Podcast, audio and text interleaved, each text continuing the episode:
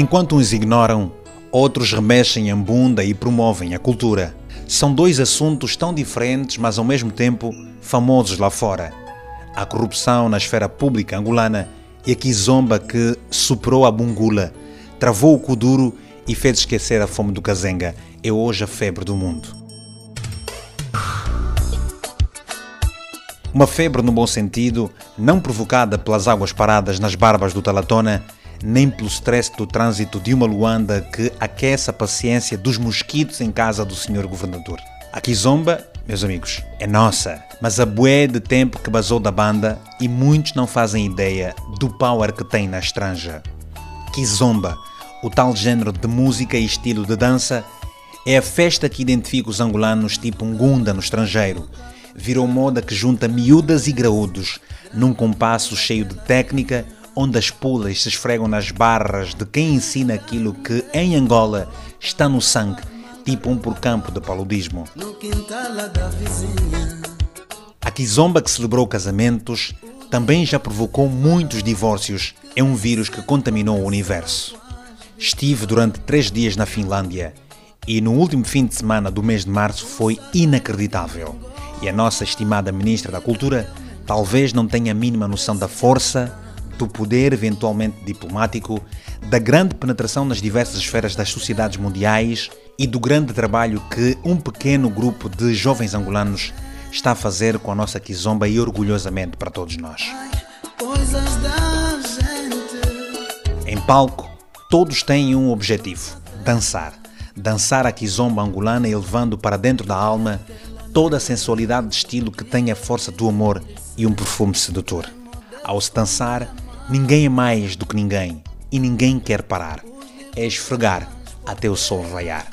Na cidade de Helsínquia, quase 200 pessoas do mundo todo juntaram-se para o Kudisanga Kwamakamba, Festival Internacional de Kizomba, organizado pelo angolano Carlos Kamba, que vive há nove anos na capital da República da Finlândia. Para dar força à iniciativa, outros grandes jovens, heróis da cultura nacional no mundo, marcaram a sua presença. Nenhum deles tem ficha de corrupto. Todos eles representam a bandeira de Angola e assim ganham a vida, justamente pelo bem da nossa identidade. Bonifácio Áureo e Dasmara dos Santos, Marli Batista e Pavel Krisiak, todos eles baseados em Portugal. Fabrício do Zangado, Pedro SP e Aurélie Aidam, professores em França. Cazuza Quinvula, que veio da Suíça. Mário Junqueira de Luxemburgo. Yolanda Rangel e Josie Sanquise, que vieram de Inglaterra, são jovens e, tal como muitos outros angolanos e não só, estão empenhados e levando o bom nome de Angola, dando cor e vida à nossa kizomba e a outros estilos nacionais como rebita, semba, kuduro e tianda, que muitos engravatados sentem vergonha de dançar, muito menos ajudar e a promover. Os DJs especialistas em kizomba já não são só um angolês, é o caso da DJ Piro e a Smart, que são europeias que não deixaram nada de ver aos DJs nacionais, como o caso do DJ Nelo, DJ Capitula, DJ Rucelius e Anastácia, jovens incansáveis que há anos vivem na Europa, promovem a nossa cultura e ainda por cima não podem votar porque alguém um dia assim entendeu com medo da derrota. Não havia álcool no boda, só mesmo água, os ritmos da banda e muita loira de olhos azuis. A Kizomba é um estilo de vida é um bálsamo que renova as energias, é a paz que junta os povos, fortalece sentimentos e reaproxima as almas.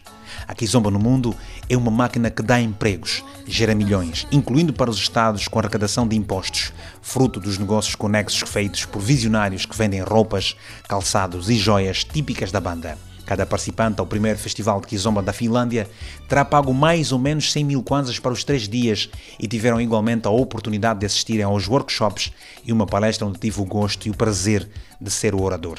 Carlos Kanda, Kirsi Vanzol e Sven Borges já estão a pensar no próximo festival, que poderá juntar perto de 500 pessoas. A kizomba é um estilo de dança que começou na década de 80 com grande desenvolvimento nos anos 90 graças à migração dos angolanos. Hoje há festivais no mundo inteiro com mais de 2 mil pessoas, como é o caso do Festival de Luxemburgo, que acontece no último fim de semana do, do mês de maio. Foi para mim uma grande experiência de vida e profissional e graças ao apoio da empresa angolana HXA que tive pela primeira vez na República da Finlândia, um pequeno país do norte da Europa. Há mais pessoas em Luanda do que em toda a Finlândia. É um país pequeno, mas com muita qualidade de vida. Embora não haja por lá uma embaixada, estima-se que estejam a viver pouco mais de 200 angolanos naquele país. Quando o assunto é Kizomba, não há racismo nem nada mais.